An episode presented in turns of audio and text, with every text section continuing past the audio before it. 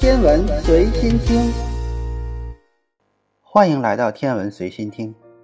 多年以来，科学家一直想弄明白我们的银河系为什么是翘曲状的。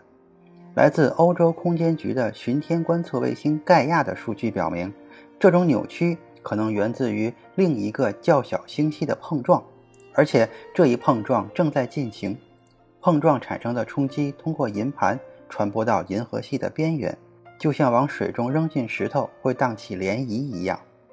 银盘中心承载了银河系数千亿颗恒星中的绝大多数。自从1950年代后期以来，天文学家就已经知道，银河系的星系盘并非是平展的，而是一侧向上弯曲，另一侧向下弯曲。天文学家一直在争论造成这种扭曲的原因，他们提出了各种理论。包括星际磁场或是暗物质运的影响。暗物质运是一种大量不可见物质的聚集。科学家猜测，星系周围萦绕了大量的暗物质。如果暗物质运形状是不规则的，它产生的引力就可能会使银盘弯曲。盖亚对我们银河系中超过十亿颗恒星进行了史无前例的调查，因此它可能会成为解决银盘翘曲谜团的关键。现在，一组研究团队分析了盖亚传回的第二批数据，并证实了先前的某些猜测，就是这些翘曲不是一成不变的，而是随着时间的推移在改变方向。天文学家称这种现象为进动，类似于陀螺在旋转时的自转轴摆动，而且翘曲位置的进动速度比预期的要快得多，比星际磁场或暗物质运影响所造成的速度还要快。这表明银盘的翘曲一定是某些其他原因引起的，某些更为强烈的原因，比如另一个星系的碰撞。来自意大利都灵天文台的天文学家们说：“我们将数据与模型进行比较，由此来测量翘曲部分的运行速度。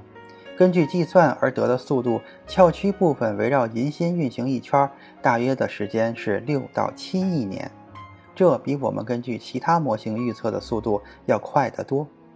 但是翘曲部分的速度又比恒星自身绕银河系中心运行的速度要慢。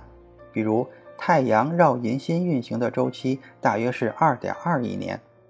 因为盖亚任务具有空前的技术支持，能够对银河系中超过十亿颗恒星的位置进行三维制图，并估计这些恒星与我们的距离。我们才有可能得到银盘翘曲的这些新见解。这个像飞碟一样的卫星望远镜还可以测量单颗恒星在天空中移动的速度，让天文学家能在数百亿年的时间里对银河系的历史进行快进或者后退的播放。意大利都灵天文台的天文学家说：“这就像你有一辆汽车，试图在很短的时间内测量这辆车的速度和行驶方向。”然后根据这些数据，对汽车过去和未来的运动轨迹进行建模。如果对很多辆车进行这类测量，我们就可以对交通车流进行建模。同样，通过测量数百万恒星在天空中的表观运动，我们就可以对诸如翘曲部分运动这样的大规模过程进行建模。目前为止，天文学家还没清楚究竟是哪个星系让我们的银河系荡起了涟漪。也不知道它是从什么时候开始撞上银河系的。其中一个可能性是人马座，这是一个环绕银河系运行的矮星系。天文学家认为，人马座曾经在过去多次冲撞过银河系的银盘，未来人马座可能会逐渐被银河系吸收。实际上，这一过程正在进行中。盖亚项目的科学家说：“有了盖亚，我们第一次获得了关于大量恒星的数据。”它们的运动得到了极为精确的测量，我们能因此尝试了解银河系的大规模运动，并对它的形成历史进行建模。这是独一无二的，就是一场盖亚引发的革命。虽然银河系的这种翘曲和进动在宏观上极为显著，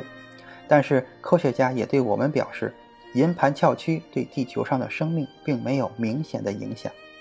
太阳离银河系中心的距离大约是。两万六千光年，而银河系中心位置的翘曲幅度很小。我们的测量主要是针对银盘的外部，距银河系中心超过了五万两千光年。在此之前，盖亚发现了近期以及遥远的过去，银河系曾与其他星系发生过碰撞。在碰撞事件发生十亿年之后，